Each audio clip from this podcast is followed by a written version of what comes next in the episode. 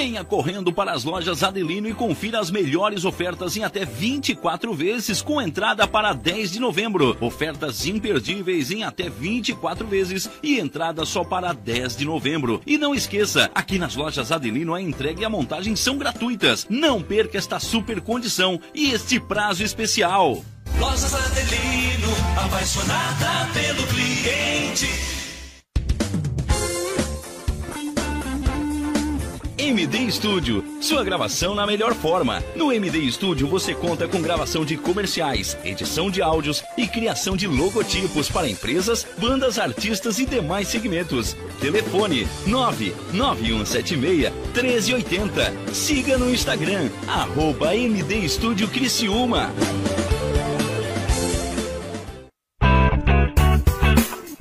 Olá, vizinho e vizinha. Prontos para economizar? Então o endereço certo para suas compras é aqui no Super Moniari. Em toda loja você vai encontrar, além do melhor preço, produtos de qualidade, de marcas conceituadas, bem como variedades e opções. Ainda contamos com um completo açougue, padaria e entregas a domicílio. Sinta-se em casa. Super Moniari. Tudo em família. Vem!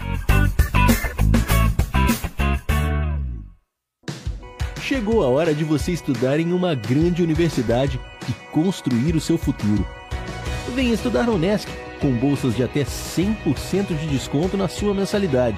Aproveite a oportunidade e faça sua matrícula para já iniciar as suas aulas na graduação presencial da Unesc. Para mais informações, consulte o edital ou ligue 48 999 150 433. Unesc, a nossa universidade.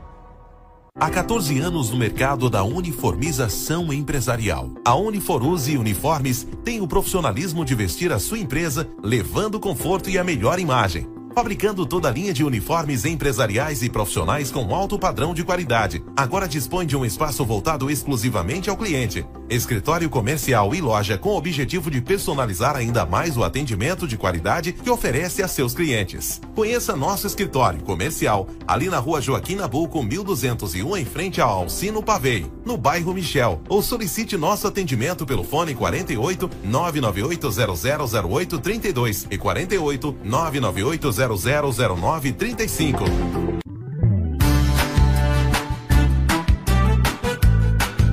Um olhar diferente sobre seu papel na sociedade e no mundo, na família, nos relacionamentos e nas lideranças, em todos os setores. Acompanhe agora na Rádio Nações o programa Entre Mulheres, com Cissa Aguiar.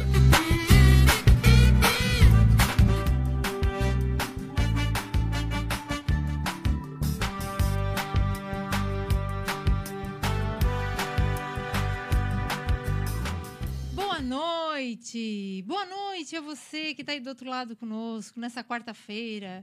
Como eu disse anteriormente lá no meu story, um sol para cada pessoa, né? Durante essa semana, semana anterior, passamos aí dias terríveis, onde tinha um sol para cada um, literalmente. Hoje não foi diferente, mas estamos aqui firmes e fortes para mais um Entre Mulheres, nessa quarta-feira que parece que está começando a mudar o tempo. Amanhã vai ficar um pouquinho melhor, segundo a previsão. Estamos aqui para falar de mais um tema para você, mulher, para você, homem, para você que está do outro lado assistindo, porque o nosso programa é entre mulheres, mas nós falamos para todas as pessoas, de todos os gêneros, de todos os sexos, de todas as classes, de todas as idades, porque o Entre Mulheres é para todos. É de para trazer informação de qualidade para você que está aí do outro lado. Então, como sempre, na quarta-feira estamos aqui com um tema super importante, com muita informação, com convidados topíssimos e topíssimas. E hoje não será diferente. Nós vamos trazer hoje para vocês um tema que eu acho muito importante. Eu já queria ter trazido esse tema anteriormente, mas a minha convidada estava impossibilitada na, na época que eu queria trazer. Mas hoje nós conseguimos e ela está aqui conosco para falar sobre mulheres na política. Sim, senhores e senhoras, vamos falar hoje sobre mulheres na política. Ah, por que Cissa falar sobre mulheres na política? Vamos falar porque é importante falarmos sobre isso e vocês entenderão no decorrer do programa o porquê de eu trazer este tema e a importância dele. Eu vou colocar alguns dados aqui antes de eu apresentar a nossa convidada, que eu acho muito importante vocês aí de casa saberem. Dentre os 192 países no ranking de participação de mulheres na política, a classificação do Brasil está em 142.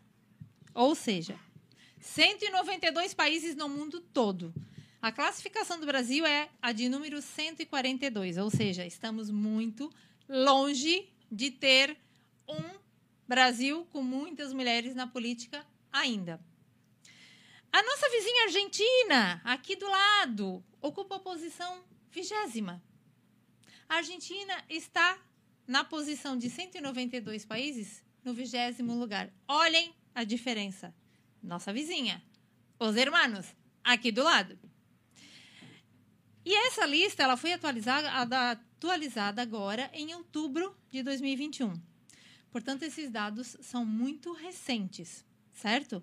Então, só para vocês verem a discrepância que existe de um país para outro, sendo um do ladinho do outro divisa no quesito mulheres na política. Uma outra informação que eu achei importante que eu pesquisei também é a seguinte: é, segundo o TSE, né, o Tribunal Superior Eleitoral, entre é, os 90, as 96 maiores cidades do país, apenas nove são governadas por mulheres na prefeitura. Então, por aí você já vem a importância de nós falarmos sobre este tema. E depois dessa introdução, com esses dados que foram retirados de fontes fidedignas, eu vou apresentar para vocês aqui a nossa convidada de hoje, Elisângela Barcelos. Boa noite. Boa noite, boa noite, Cissa, boa noite, ouvintes da Rádio Nações. É um grande prazer estar aqui podendo colaborar com a minha experiência. E a gente está conversando um pouquinho sobre mulheres na política, um tema tão importante, tão retundante e, e tão. É, é um tema que ele traz muita muita política pública né, para dentro da política partidária e é muito importante a gente falar sobre. E vamos falar. Estamos aqui para isso. Elisângela Barcelos é o nome dela. Mas ela, na política, é bem conhecida como Lise Barcelos. Então, vou tratá-la por Lise Barcelos, que como a, maior da, a maioria das pessoas a conhece. Lise, muito obrigada por aceitar o convite para vir falar sobre esse tema aqui conosco. Eu tenho certeza que você tem muito a contribuir sobre isso, porque você tem essa experiência. Mas antes de a gente entrar no tema propriamente dito, eu queria que você falasse um pouquinho de você para as pessoas de casa, quem ainda não conhece a Lise. Queria que você falasse um pouquinho quem é a Lise, onde a Lise nasceu, onde a Lise se criou, se a Lise é de Criciúma ou não é, e se veio para cá quando. Falar um pouquinho dessa tua trajetória de vida, para depois a gente falar, então, do trabalho. Então, vamos lá. Eu sou Lise, né? Ninguém me conhece por Elisângela. Se tu falar, ninguém vai lembrar. Lise Barcelos, eu sou natural de Lages, né, na Serra Catarinense. É, vivi toda a infância e adolescência em Lages. Depois minha mãe foi veio trabalhar aqui no Sul, né, em Criciúma, e nós viemos morar aqui. E moramos um ano em Criciúma e depois já migramos para Içara, no bairro Presidente Vargas, onde até hoje estamos morando lá. É, sou mãe do Vinícius, de 17 anos. É, sou filha de, de militar, né? que já é algo diferente, de, a mulher tanto na política e militares, depois vou falar um pouquinho sobre isso. E então estou aqui em Sara, participo da política pública de Sara há muitos anos.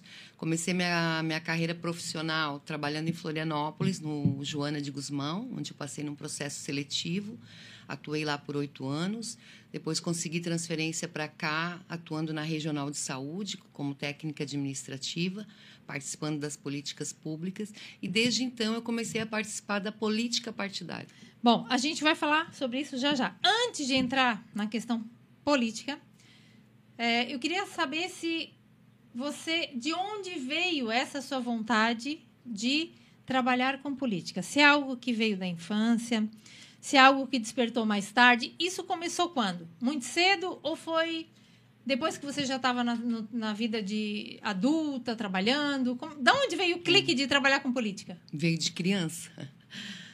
Veio Tem- de criança. temos aí alguém dando mensagem já? Mandando mensagem? Sério? Quem mandou? Marceline Pires Leandro. Olá, boa noite. Estou assistindo aqui em Estação Cocal. Estação Ah, Cocal, boa noite para todos de Estação Cocal. Marceline, manda aí o link para suas amigas, amigos, para a família, para todos aqui ouvirem. É Marlene. Marlene, Marlene, desculpa. Marlene, manda o link aí para todo mundo ouvir que o programa só está começando. Liz, você dizia então que você. é, eu perguntei para você de onde você Tá. teve essa vontade de Sim. começar a entrar, é, de entrar na política. De onde começou isso? Veio de cedo? Veio, Veio, mais veio de tarde? criança. Deixa eu mandar um abraço para Marlene. Marlene é uma amiga da gente, muito querida. Abraço, Marlene. Então, veio de criança.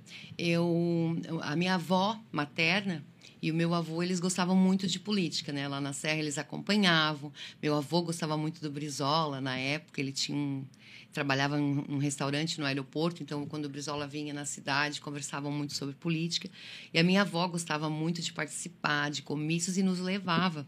Então essa esse gosto já veio desde a infância, né? Participando com eles, com os meus avós. Depois de um tempo, quando eu era adolescente, já minha mãe era atuante na política partidária, sindicalista, defendia direitos dos trabalhadores, das mulheres. E o meu pai, né, falando ali que militares geralmente não gostam que as filhas entrem na política, eu sou filha única, né, dele. mas como o, é que foi isso? Mas o meu pai, ele sempre foi um, uma pessoa que sempre leu muito, uma pessoa que sempre gostou muito de se inteirar dos assuntos. E ele sempre dava força, sabe? Ele dava força. Então, tem até quando eu vou falar, assim, ah, mas teu pai é militar deixou tu entrar na política. Ele ele concordava, assim, achava interessante, acha, acha até hoje que a gente tem que lutar pelos nossos direitos. Então, eu sempre tive muito apoio, assim, da, da família e começou na infância mesmo. O gosto começou desde cedo. Mas, apesar de você ter esse gosto eh, desde cedo pela política, a tua vida profissional começou já entrando na política ou antes de você entrar para a política, você trabalhou em outras áreas que não tinham nada a ver com política? Como é que foi essa trajetória profissional? Então, Cissa, eu comecei, como eu falei, né, meu primeiro emprego foi aqui num consultório dentário da doutora Cláudia Costa, tinha 16 anos. Depois, eu já em seguida fui para Florianópolis, participei de um processo seletivo com, com 18 anos e fui trabalhar no Hospital Infantil Joana de Guzmão. Em que área você trabalhava? Eu lá? trabalhava no departamento de contas médicas, é na área administrativa. Só que é um hospital estadual, né? Então é políticas públicas e eu comecei a perceber que a política partidária ela fazia muito parte, ela faz parte das políticas públicas. Eu costumo falar que não existe política pública sem a política partidária andar junto. Não, não existe esse meio termo, porque uma depende da outra. Né? A, a política pública depende da política partidária para aprovar as leis, para trazer as demandas, e a política partidária precisa da política pública para dar o norte. Porque eu, como política partidária, eu vou elaborar um projeto é, beneficiando a saúde pública, de, desde que a saúde pública me tenha, me traga esses dados. Então, eu, eu sempre achei que uma é, andou junto com a outra. Então, eu trabalhei no hospital, depois eu vim transferida para cá, para a Regional de Saúde, onde eu trabalhava no administrativo também, junto com os meus coordenadores, participava das políticas públicas. E eu trabalhei durante um período no setor que cuidava de pacientes com HIV, DST, HIV AIDS. E ali eu fui me interessando pela causa. E, e aí fui, uh, fui acabei indo para a Isara, trabalhei no Hospital São Donato, na parte administrativa.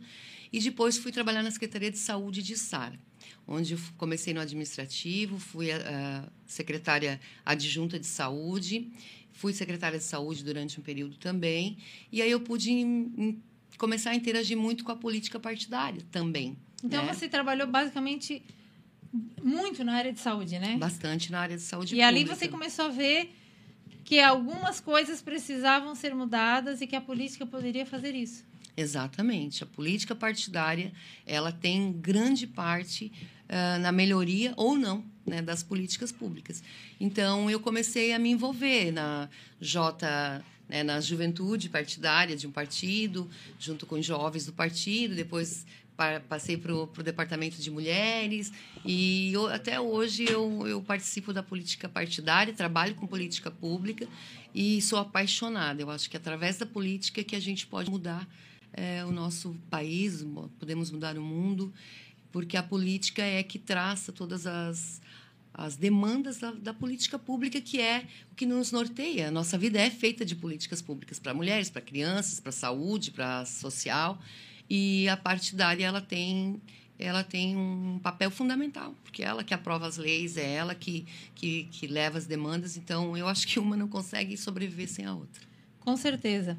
É, hoje, né, a sua profissão é assessora parlamentar. Isso, hoje eu estou assessora Quando parlamentar. Quando você se tornou assessora parlamentar? A partir de que, de que época aconteceu isso? Então, eu, como eu te falei, trabalhava com políticas públicas e dentro do partido na época que eu pertencia, fui convidada para ser assessora parlamentar de um vereador.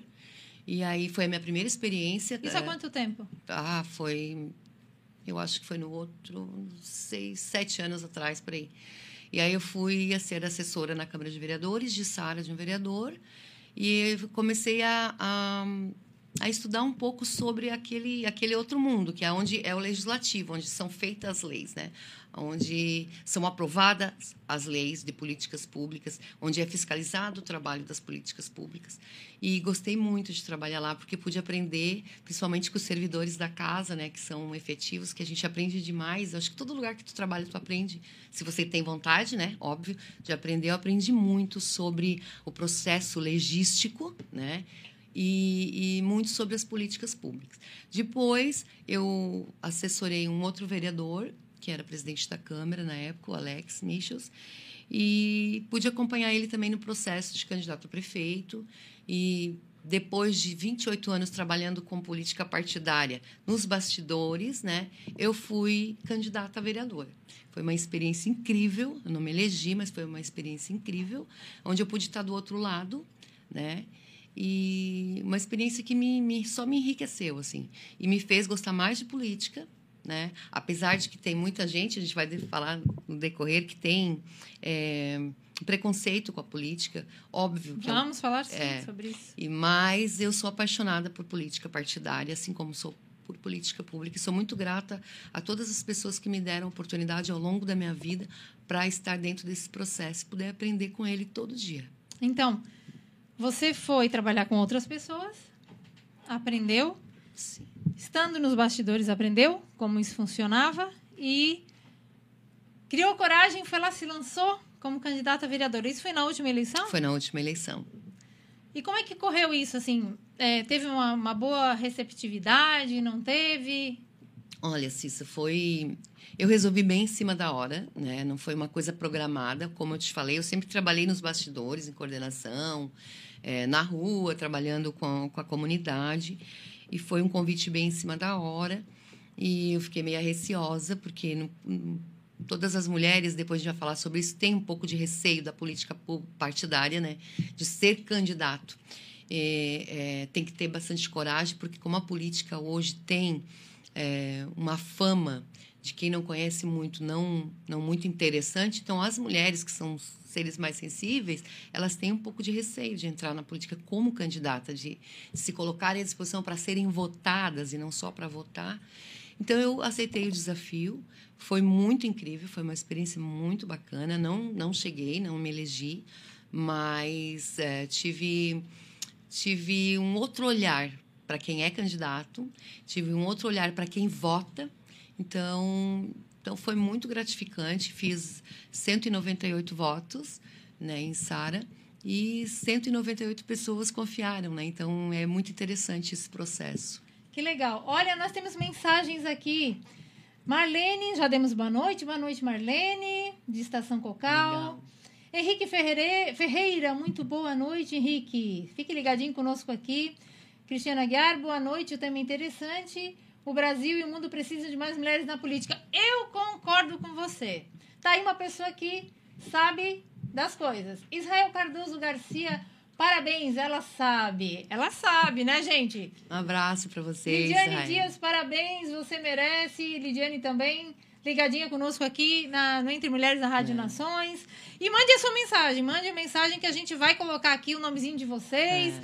vai cumprimentar, vai ler a mensagem, porque a gente quer que vocês interajam conosco. A Lidiane também é uma grande mulher da política partidária. O Israel, um jovem da política partidária. São pessoas que acreditam Um abraço para você. E é importante, jovens na política, né? Os jovens terem o gosto pela política, a verdadeira política, né? Exatamente. E aí você foi lá, você fez a sua inscrição para ser vereadora, se candidatou, ganhou 198 votos e foi aí que você disse não, agora eu quero a política como profissão, mesmo não tendo é, não se não ter sido eleita, né? Você não desistiu, você continuou e pelo que eu sei ainda continua, né? É, com a ideia de continuar na política, de estar na política. Isso não te não te abalou, não te colocou para baixo por não ter tido muitos votos ou por não ter sido eleita? Não, ao contrário. Isso me deu mais gás, porque eu pude ter a experiência.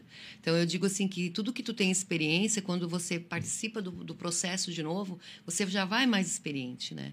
Você já já não tem tanta não é não está tão cru dentro do processo né apesar de você estar tá trabalhando no, no bastidor é totalmente diferente quando você é candidato né?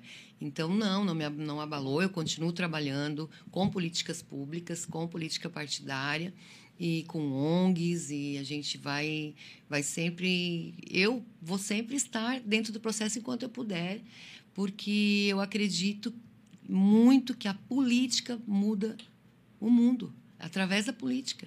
E há muita gente, ah, mas política é tem um monte de ladrão, a política tem um monte de gente que não é não é pessoas de boa índole, como toda profissão.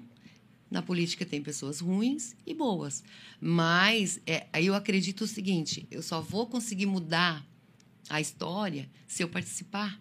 Né? Se eu estou lá agora, estou ouvindo aqui, ah, não, mas a política é um monte de roubalheira, depois que tu entra, tu se corrompe. Não. Não, existe ótimos políticos. Existem pessoas que querem muito fazer política pública e política partidária de boa qualidade em prol das pessoas. E, e, a gente tem que acreditar nisso. E quando a gente está lá do outro lado, não, mas eu não gosto, nem vou ouvir, não quero participar. E aí você tem que parar e pensar: se eu tá, se eu não estou gostando dos que estão aí, então eu vou participar, porque eu confio em mim. Então eu vou Sim. participar. É aí que eu digo, é aí que deve haver o chamado. A gente precisa participar para entender e para fazer a diferença. Sim. Assim como em qualquer profissão, existem os bons profissionais e os maus profissionais. Exatamente. Na política não é diferente, né? Nós temos aqui mais mensagens. Jaqueline Pires, que legal, Liz, parabéns. Estou assistindo aqui de Florianópolis. Ah, Olha, Florianópolis. Um abraço, Jaque. Ligadinhos aqui na Entre Mulheres, na Rádio Nações. Edno Dutra, parabéns, Liz, por sua participação na política. Eu creio que as mulheres são fundamentais. Eu também creio. Jaqueline Nós também cremos. Você vai longe. É isso aí. É isso aí, gente. Participem. Mandem a, a mensagem para a gente. A gente vai estar sempre lendo aqui as mensagens de vocês. Obrigado pela audiência e chamem mais pessoas aí para assistirem, porque ainda tem muita conversa pela frente. E então é isso. Temos bons profissionais, temos maus profissionais. Temos bons políticos e temos maus políticos. E aí você falou que você começou como assessora parlamentar, e aí a gente ouve muito, né? Ah, o assessor parlamentar de fulano, o de ciclano. Mas eu tenho uma dúvida. Não sei se você em casa tem, mas eu tenho, eu vou perguntar. Uhum. O que que faz um assessor parlamentar? Qual é a função do assessor parlamentar? Qual, quais as tarefas que um assessor parlamentar desempenha? Então, um assessor parlamentar, ele desempenha a tarefa de assessorar né, o, o vereador em todos os assuntos que vêm, vamos dizer, eu vou falar da Câmara de Vereadores, mas isso é, é para a Câmara de Deputados, para a Câmara Federal, enfim. O assessor parlamentar, ele fica dando toda uma retaguarda administrativa para o vereador, é, ele, ele recebe todas as demandas, né? O vereador, ele tem que estar... A, a, a, a maior função do vereador é fiscalizar todo o, o serviço do executivo, fiscalizar o, as obras, fiscalizar as licitações, fiscalizar toda a parte de política pública, de assistência, de, de infraestrutura, se está ocorrendo é, como, como está nos processos licitatórios. Então, o vereador tem que estar muito é, indo em loco, né, fazendo todo esse papel. E nós, assessores, a gente faz a retaguarda, os agendamentos, toda a parte burocrática. Muita gente, às vezes, fala, né, e eu não tenho medo nem vergonha de falar isso, ah, assessor fica lá sentado. Não, o assessor, ele, ele entra dentro do sistema da Câmara de Vereadores, que existe um sistema, ele precisa estar digitalizando documentos. É, por exemplo, vem uma demanda lá do bairro, o presidente Presidente Vargas. Olha, eles mandam, a gente tem os e-mails de contato dos vereadores, que tem todo no site da Câmara. Tem a minha rua aqui que está acontecendo uma obra, mas eu estou achando que a lajota não é de boa qualidade. Então, eles mandam lá a demanda e a gente vai, a gente faz um, uma documentação, faz uma indicação para o Poder Executivo, digita todo esse documento, avisa o vereador, o vereador vai em loco, faz fotos, a gente coloca tudo, manda para a Prefeitura, protocola, depois a gente tem que estar tá dando a resposta. É, isso vai para plenário, para votação, a gente organiza toda essa parte documental, bem como as demandas. É, por exemplo, tem duas reuniões que o vereador é convidado para uma demanda de uma comunidade no mesmo dia. O vereador vai em uma, o assessor vai em outra, porque a gente precisa estar atendendo toda essa demanda, até porque o vereador e o assessor são é, servidores públicos. Nós estamos ali para servir o público. Né? Então, o assessor pode representar o vereador? Eu não sabia. Ele deve representar o vereador. Quando o vereador não, poder, não pode estar, ele deve representar o vereador em todos os compromissos oficiais, até porque ele está ali para isso. E ele vai lá e colhe as demandas dessa comunidade. Exatamente. Tudo que foi pedido, tudo que foi falado, ele colhe isso e leva para o Exatamente, leva para o vereador, né? E ali é decidido o que, o que, o que pode ser feito com aquela demanda, porque nem tudo, porque as pessoas confundem muito. O vereador ele, ah, ele tem que trazer, é, fazer isso aqui, fazer essa quadra aqui. Não, o vereador ele não executa. O vereador ele fiscaliza os serviços do poder público. Vamos dizer, tem uma praça, tem uma obra, esse vereador vai fiscalizar. Ou então ele vai atrás de emendas. O que são emendas? Emendas parlamentares. Nós temos deputados na nossa região. É, eu vou falar da, da, nossa experiência como exemplo, mas tem vários outros partidos, outros deputados. Vamos dizer, o deputado Ricardo Guide, federal, ele tem uma demanda e, a, e, o Jairo, né, que é o vereador que eu trabalho, ele vai lá e diz: Olha, eu preciso de algumas emendas para o município de Sara. Essa, essa emenda, ele não, a gente vai ajudar na área da saúde, seja a área que for pedida. As pessoas às vezes têm uma ideia, ah, ele vai mandar para o vereador o dinheiro. Não. O vereador vai pedir a demanda, o deputado vai fazer todo o trâmite burocrático. Nós, enquanto assessores, vamos fazer o levantamento do, do, de tudo, vamos atrás, e isso vai para o Poder Executivo. Então, ele, através do pedido do, do deputado, do, do, vereador para o deputado, ou para algumas outras instituições, é, vem para o executivo, aí ele vai dizer, ó, essa, essa demanda foi um pedido do, do vereador para a, a, saúde pública, comprar um carro, enfim, né, o que for que for naquele momento. E aí o poder executivo, o prefeito, a prefeita, vão devolver essa, essa verba para a comunidade, para aquela demanda. Então, dessa forma que, que se dá. Então, esse ano, Sara, olha, eu não, não posso, não tenho dado aqui comigo, mas a gente estava falando com um amigo ontem, Sara teve um dos maiores é, investimentos uh, de deputados de emendas para a Isara foi foi o ano passado esse ano muito muito veio muito recurso para o município tanto para infraestrutura quanto para saúde no covid é, foi bem bacana todos os vereadores da câmara os, os 15 vereadores trabalharam muito nessa questão de demanda e, e graças a Deus trouxeram. Então, esse o, o, vereador tem esse papel e o assessor de assessorar em tudo que precisa. Que bom, é, isso é importante. A gente tem ter pessoas que façam bons projetos de lei, né? Sim. É, os vereadores possam é, colocar boas leis para que os deputados possam aceitar e então conseguir essas verbas. Se Sara recebeu boas verbas, é porque houve bons projetos. Né? Exatamente. Né? E esses projetos vieram de vereadores e de assessores parlamentares. Por isso que eu achei importante falar sobre a função do assessor, porque a gente não sabe o que, que ele faz, e fica achando que não faz nada. Muita Exatamente. gente, né?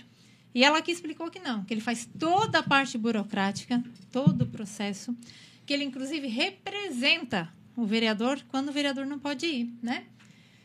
Temos aqui quem mais? Gerson Souza. Boa noite, colado aqui em Blumenau e entendendo sobre política com toda a experiência da Lise. Boa noite, Gerson. Boa noite, Blumenau. Boa noite. Boa noite, Florianópolis também. Ah, a Marlene, Marlene dizendo, Estação Cocal. Sucesso, Lise. Anderson Marcelino, uma profissional incrível. Aprendo muito com essa mulher. Tenho meu respeito. Ai, o Anderson de Sara. É isso aí, Um gente. jovem na política, o Anderson. Grande jovem. Então, a gente está vendo aqui que a Lizzie tem muitas pessoas que admiram ela uh, como mulher na política, né? Que ela tem feito realmente a diferença. E aí, aonde eu quero. Aí ela explicou um pouquinho desse trâmite. É importante falar sobre o assessor, porque as Né? pessoas dizem, "Ah, assessor não faz nada. Eu assessor, acho. assessor ele, ele é fundamental. Todas as pessoas, por exemplo, o prefeito tem um assessor, é, o dono de uma empresa tem um assessor, porque essa pessoa é que ela vai fazer toda a demanda chegar no, no vereador, no prefeito, no, no empresário. Então, é muito importante o papel. Claro que existem maus assessores também, como toda profissão. Em todo lugar existe, né, gente? Mas é importante a gente colocar aqui essa função para que ela seja bem entendida e agora, então, seja vista com a sua devida importância, né?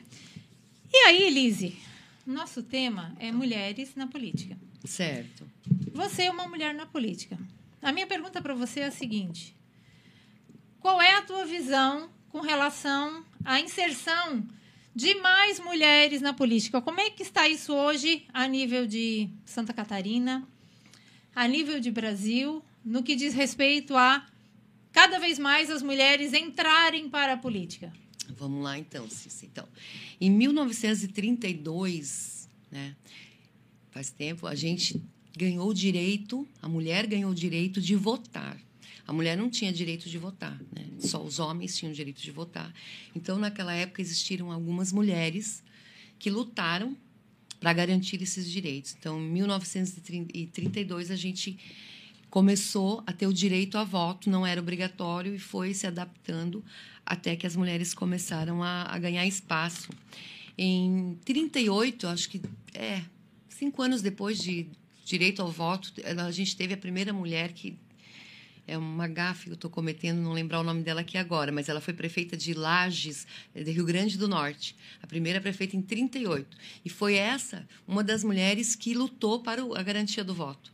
Então, o que, que ela fez? Primeiro, ela tinha uma demanda, ela tinha uma bandeira e ela lutou por essa bandeira que era o direito à mulher votar. E através dessa bandeira, outras mulheres e homens acabaram votando e colocando essa mulher pela primeira vez, é, primeira mulher eleita no nosso país. Então, em 1938, ela foi prefeita de Lages, eu lembro porque a cidade é a mesma minha, só que era no Rio Grande do Norte. E aí, as mulheres começaram a ter o direito de entrar na política. Porém, culturalmente, era um campo minado para mulheres, né? era, um, era um lugar de fala dos homens, né? E, e culturalmente eu acho que as mulheres tinham esse medo, achavam o ambiente hostil é, e, e não não não desenvolveram esse lado de não nós vamos participar. Então foi foi muito foi muito tímido a nossa a nossa entrada no processo político. Em, em 95, é, em 95, através da lei 9100 a gente teve, então, os órgãos controladores da política partidária.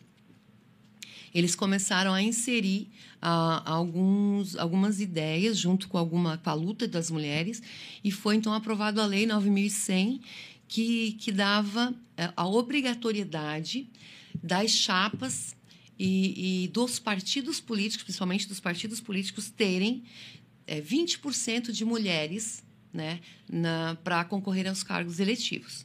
Então, vamos dizer, o partido A Que ano foi essa lei? é 95. Ou Cami- seja, demoramos muito. de 1938 Exatamente. até 1995 Demoramos. para termos uma lei dando um percentual de 20% é, para que as mulheres tivessem esse percentual para entrar na política. Exatamente. Aí depois teve a mini reforma política em 2009.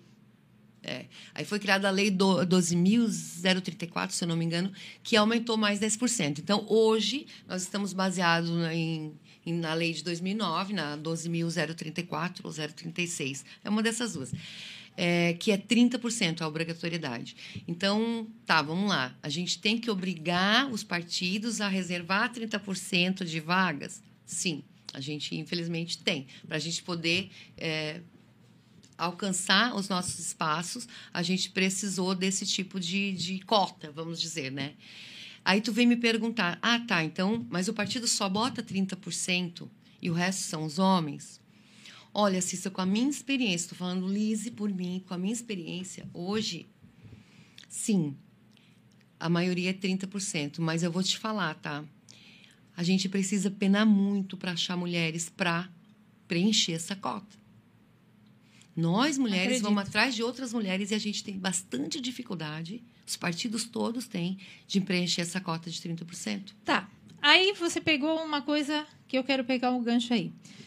Ou seja, de 20% aumentou para 30%. Hoje existe uma Exatamente. lei que as mulheres Regulariza isso. têm é, 30% de cota para participação na É, política. se o partido não tiver 30% de mulheres, ele não consegue nem cadastrar, nem registrar as suas chapas. Então tem que ter. é obrigatório. Obrigatório, ok. As mulheres têm esse espaço, né? Aí eu fico aqui pensando, nós, Brasil, né, falando a nível de Brasil, nós somos um país extremamente machista, até hoje, né?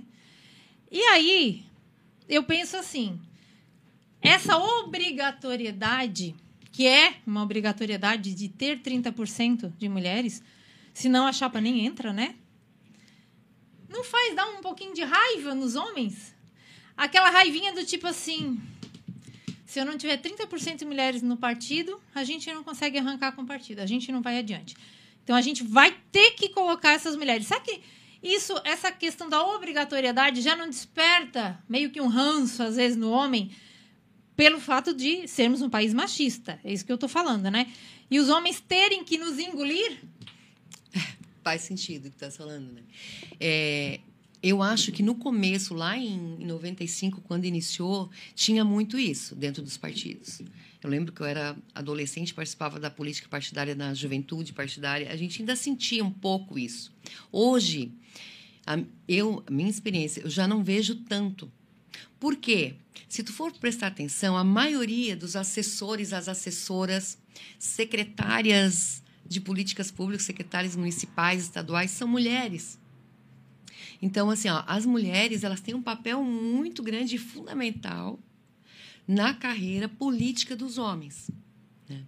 É, hoje, para a gente ter uma ideia, para lembrar de uma história, na, na Assembleia Constituinte de 85, nós tivemos um movimento grande de mulheres para que as políticas públicas é, em favor da mulher e a defesa da mulher entrasse para a Constituição. E aí o que que, que garantiu que entrou? Não entrou todas a não, é, vamos dizer, nós temos uma pauta de 100%. Então as mulheres da época de movimentos de mulheres com as eleitas, com as deputadas federais na época eleitas, que não eram muitas, mas que era proporcional a essa 30%, 20%, 30%, elas garantiram juntas, dentro da, da Assembleia Constituinte, 80% da pauta ser aprovada. E aí eu te pergunto, se não tivessem essas mulheres lá dentro do Congresso, nós não teríamos 80% da pauta aprovada. Com certeza E, e ao contrário, se nós tivéssemos mais mulheres, nós teríamos 100% da pauta das reivindicações aprovadas na Constituição. Provavelmente. E aí eu te pergunto, você está dizendo então, é, eu puxei isso para gerar Sim. mesmo, gerar aqui é, um, um- um pensamento, né? Porque a gente sabe que é, muitos homens não aceitam até hoje mulheres na política. Muitos hoje aceitam e elogiam. Exato. Muitos evoluíram também no seu pensamento com relação a isso e no respeito. Agora, muitos não evoluíram. A gente sabe que tem muita mulher que engole, ah, muito homem, aliás, desculpa, muito homem que engole as mulheres na política porque existe essa cota obrigatória. Isso é Exatamente. fato, É. né? Agora, ainda assim, tendo essa cota de 30%, às vezes você disse que é difícil conseguir mulheres para chegar nessa cota de 30%. E eu te pergunto, por que que hoje ainda é difícil conseguir mulheres para entrarem na política? Por que, que elas ainda hoje são essa minoria? Então, olha só que como é discrepante. É, nós somos a minoria em cargos eleitos, mas nós somos a maioria de votantes. Nós somos, no país, 52% de votantes. Com então, nós certeza. somos a maioria que vota, são mulheres. É, nós temos uns dados de 2018 do IBGE, se tu procurar na internet, tu vai ver, de 2018, de todos os cargos eletivos eleitos no país, nós somos 16%. Então, a gente é bem menos, né? Sim. Mas aí entra essa questão. A mulher tem dificuldade, a gente tem. E, e todos os dirigentes de partido têm dificuldade de colocar essa cota de mulheres, porque elas não querem. Então, o que, que, que, que eu acho? Que é muito ainda cultural, muito cultural da mulher mesmo. Não querer achar que o ambiente é hostil, sabe? Não querer participar. Porque também tem, antiga, agora não tanto, mas tinha ainda, e alguns ainda têm, ah, dentro do, do, da estrutura partidária, o recurso financeiro que vem para a mulher, é, é, que eles dividem para trabalhar a campanha, porque custa, tu tem que fazer material e tal, é, era, é menor.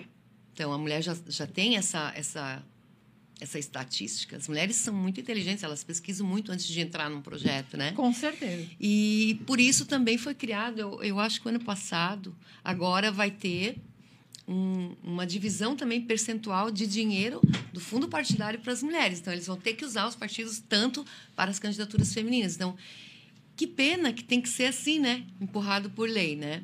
Mas eu acho que nós, mulheres, nós quem vai mudar a cabeça de alguns homens, porque não são todos, tá? Eu tive muito apoio dos homens do meu partido. Eu fui muito incentivada. Mas nem todo mundo é assim, nem todo partido é assim. E muitas mulheres são incentivadas. Só que a gente ainda vê essa cultura da mulher não querer participar. Porque a mulher também é sobrecarregada, amiga, né? A mulher, ela tem que cuidar da casa, ela tem que cuidar dos filhos. Então, ela tem muita, é, muitos afazeres e ela pensa, não, mas mais a política. Mas a mulher pode começar a participar da política ouvindo um debate, ouvindo um programa na rádio. Não necessariamente estar agindo, mas aprendendo. Claro, porque quando, quanto mais você sabe, mais você gosta, mais você quer participar. E aí tu acaba participando do processo eleitoral. Com certeza. A gente tem aqui mais mensagens. Temos aqui Medita Yama, Márcia, maravilhosa, Ah, exemplo Márcia, para um todas abraço, nós. Márcia da Isara. Obrigada, Márcia, da Isara ligadinha aqui também no Entre Mulheres. A É, Márcia é uma grande mulher muito politizada. Politizada. E entrou pra Ela- política é. agora, hein? é, ela agora está dando os primeiros É passos aí. verdade. E aí, eu já. ah, em seguida, eu vou puxar esse gancho também, né? De saber como é que a gente faz para entrar na política. Tá. Mas, pelo, por tudo que você falou aqui, nós temos hoje condições para entrar na política, temos o espaço garantido 30% ou mais. Cheque. Capacidade nós temos. Cheque. É verdade. Mas ainda temos o medo. Somos mulheres ocupadas no nosso dia a dia, casa, marido, filhos, trabalho, tudo. Sim. Mas é, temos essa, essa condição de começar pelo menos a aprender, a nos politizar. Para a gente poder pelo menos começar a voltar melhor. Já é um bom começo, né, Lizzie? Se a gente entender que, ah, eu não gosto de política, eu não gosto nem de ouvir falar. Tem horror à política. Mas peraí, tu vai ter que votar, né? Então, como é que você vai votar em alguém se você não sabe quem é aquela pessoa e o que, que ela propõe? Então, o fato de você se politizar é para, primeiro, você ter um bom voto. Você fazer uma boa escolha. E a partir disso, se você quiser aprender mais e entrar na política, daí é outros 500. Mas você primeiro tem que fazer uma boa escolha. Né? E a partir disso que a gente está falando, é sobre isso. Se vocês notaram, em momento nenhum aqui a gente falou sobre partido A, B ou C. Nós estamos falando mulheres na política no geral. Exato. Não estamos falando em prol de nenhum partido. Nós estamos falando em prol de um todo, que é o Brasil, e de uma necessidade, que é termos um olhar feminino dentro da política, né?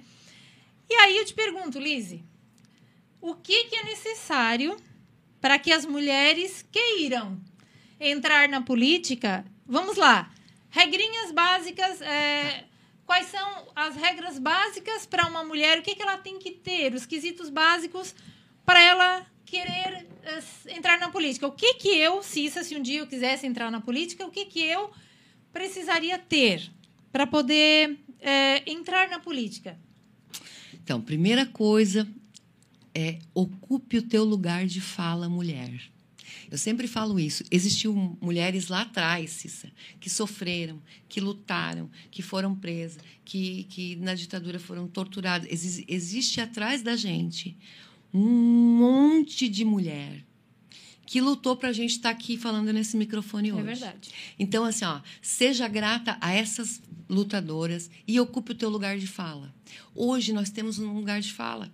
Ah, nem toda mulher tem, toda mulher tem lugar de fala. Nós temos internet, nós temos rádio, nós temos a comunicação hoje, ela dá lugar de fala para todas as mulheres. Estamos hoje duas mulheres aqui fazendo um É. programa falando sobre política. Então, primeiro de tudo, ocupe teu lugar de fala. Seja no teu grupo da família, seja no, no teu Facebook, seja num- numa entrevista, seja na tua escola, seja no teu, no teu trabalho. Ocupe o teu lugar de fala, mulher. Não fique para ti, porque todas nós temos ideias. Às vezes, ah, mas eu sou só uma dona de casa, eu não trabalho fora, eu não, eu não estudei.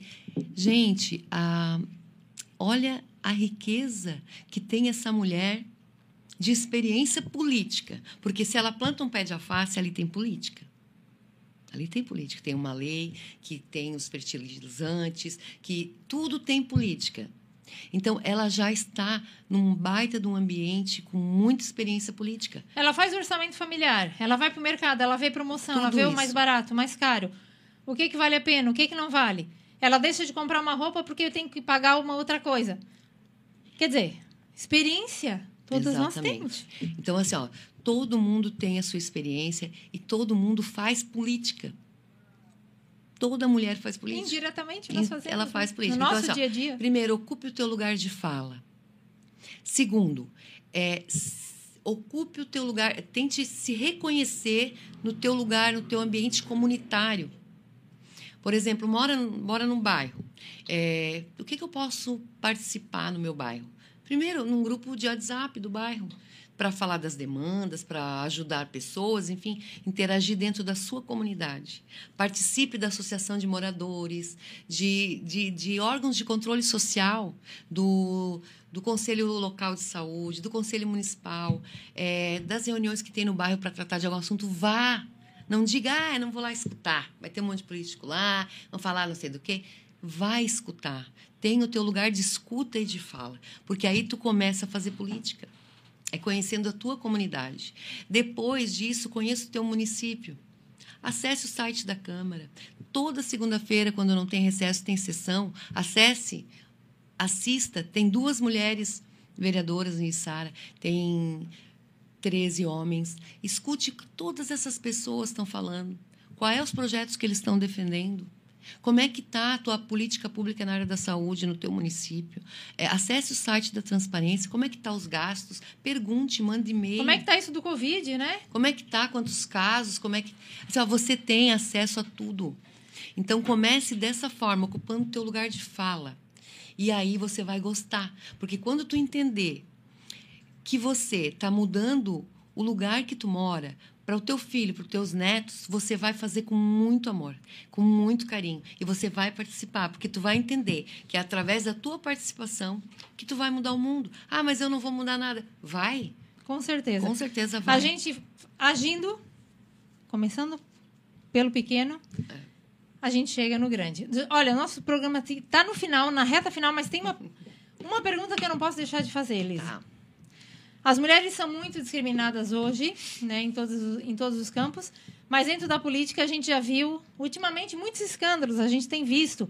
É, as mulheres estão sendo vítimas de misoginia, de sexismo, de preconceito, inclusive de violências até é, assédio sexual. Há tempos a gente viu uma mulher que virou um caso aí nacional, que dentro da Câmara, no- ali dentro do, do momento do trabalho, um, um vereador, um deputado, não sei quem foi, um colega veio e colocou a mão no corpo dela, que tocou no seio e tal. É, enfim, esse é só um exemplo dentre tantos outros que acontecem de mulheres que eh, sofrem várias violências, eh, tanto psicológica, contra a violência sexual, contra, enfim, preconceito, misoginia, sexismo, tudo dentro da política, né?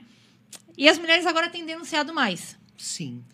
E aí eu te pergunto, é, essa denúncia ela tem que acontecer. Isso não é É independente. É independente, tem que acontecer. Mas qual o melhor lugar para essa mulher fazer a denúncia? É para o partido dela, é fazer um boletim de ocorrência numa delegacia da mulher, é ir para as redes sociais falar e abrir a boca lá e gritar e dizer o que está acontecendo. O que, que ela tem que fazer se ela está sendo vítima desse tipo de, de, de situação dentro da política? Então, ela tem que fazer o que a Constituição está falando, que aquelas mulheres lá atrás que foram da política batalharam para ter. ela tem que exercer o seu direito de cidadã dentro da Constituição, que, que a defende. Ela procura, como, como num serviço normal, dentro da política, como numa empresa, como numa escola, ela tem que procurar uma delegacia, denunciar, não ter medo, porque é, é, um, é um ato de violência, seja ele dentro do partido político, dentro de uma instituição é, pública, dentro de uma instituição privada, ela vai agir como ela agiria na vida privada, na vida normal, denunciar, não, não tem nem que falar com o dirigente partidário. Ela tem que exercer o direito dela da denúncia, da defesa e, e não deixar isso se criar. E mulheres, não tenham medo desse tipo de, de situação, porque hoje nós temos uma lei que nos defende e nós temos é, lugar de fala. Então, entre na política, não tenha medo. E, e, o ambiente político ele não é mais tão hostil como ele era antigamente, de coronéis e tal. Então, assim, é, é tudo muito democrático. A comunicação, a internet, tudo defende muito a gente, faz que as coisas sejam muito rápidas. Com certeza. É, Lizzie, você vai se candidatar novamente agora na próxima eleição? Ainda não sei. Está pensando? Estou pensando, mas eu estou querendo muito influenciar outras mulheres para que elas entrem na, na política partidária. E já fez isso hoje. Já fizemos aqui hoje. Com o teu, com a tua, a, com a, o teu depoimento, com a tua experiência. É, Sidney Torquato Mendes, parabéns, Liz, sucesso. Não, Bira. Bira, presidente Vargas, Um abraço, presente Bira. aqui também. Presidente Vargas, nosso bairro, É meu e da Liz, verdade, nosso bairro. porque eu sou presidente Vargas também. É, não desanimem, mulheres. É, continuem se você tem vontade. Politize-se, aprenda, E entre para política vote partidária. bem e entre para a política. Escolha o partido que você mais se identifica Exatamente. e vá em busca dos direitos seus, da sua família e das mulheres de todo esse país, porque nós precisamos sim. Eu sou a favor de mais mulheres na política. Só esse tanto de mulher que nós já temos já mudou muita coisa, né, É, Liz? é verdade. Já mudamos muita coisa nesse país. Imagine se nós somos muitas mais. Nós vamos mudar muito mais esse país e melhorar. Porque o olhar feminino na política tem feito muita diferença e você em casa sabe do que eu estou falando. Gente, infelizmente o nosso horário acabou. Lizzie, foi maravilhoso falar com você. Eu aprendi pra caramba aqui com você. Obrigada. Eu sou muito grata por você aceitar o convite e vir aqui dividir um pouquinho da tua experiência com a gente e incentivar essas mulheres a entrarem para a política. Você que está aí, participou, muito obrigada pela companhia, pela participação, pelas mensagens, pelas curtidas. Compartilhem esse, essa, esse nosso programa com mais mulheres. Inspire mais mulheres da sua família ou, ou do seu círculo de amizades. Mandem para os grupos de WhatsApp. Passem ah, o programa lá para o seu Facebook, né? Compartilhem, porque a gente precisa eh, de mais pessoas assistindo esse programa e aprendendo e se encorajando. Eu fico por aqui, Lizzie. Deixa as tuas redes sociais para quem quiser te conhecer um pouquinho melhor do teu trabalho. Então, meu Instagram, arroba Lizzy Barcelos, L-I-S-Y Barcelos, é, o Facebook também. E eu queria dizer para as mulheres, mulheres, ocupem os seus lugares de fala. É, não, é, é, não é difícil. É, comece na, na comunidade, vá para o teu município, procure um partido político. Quando tiver uma reunião política, uma apresentação, vá, ouça, né? E, e entre para a política partidária, porque vale a pena. É através da política partidária que a gente muda as leis, que a gente muda a nossa situação, a gente muda as políticas públicas e aonde eu tenho um sonho ainda, Cissa, de entrar numa Câmara de Vereadores e ver meio a meio. 50% mulheres e 50% homens. Olha, E nós vamos concluir. chegar lá, Liz. Eu tenho lá. certeza que E muitos, é, lá. Só assim, ó, para concluir, muitos homens que eu encontro que votaram em mim, então assim, ó, homens também, ele tem muitos homens que confiam muito em mulheres.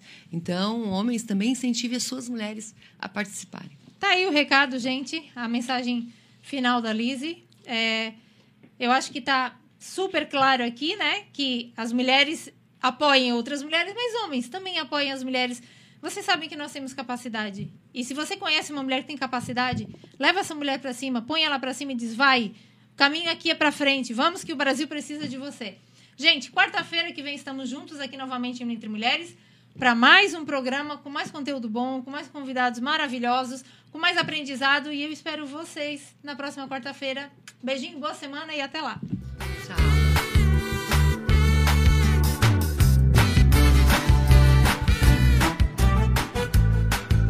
Você acompanhou o programa Entre Mulheres com Cissa Aguiar. Continue ligado em nossa programação.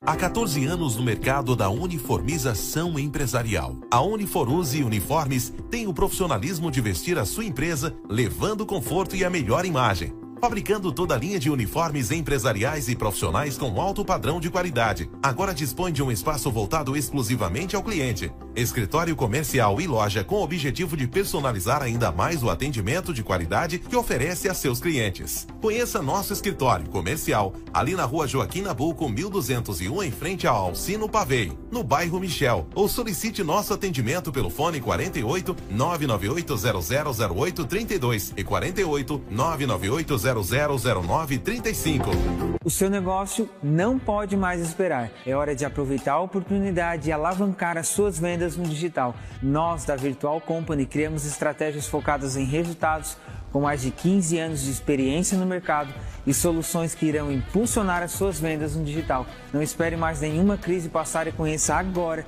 todas as possibilidades que a sua empresa pode ter na internet. Acesse nosso site virtualcompany.com.br e saiba mais.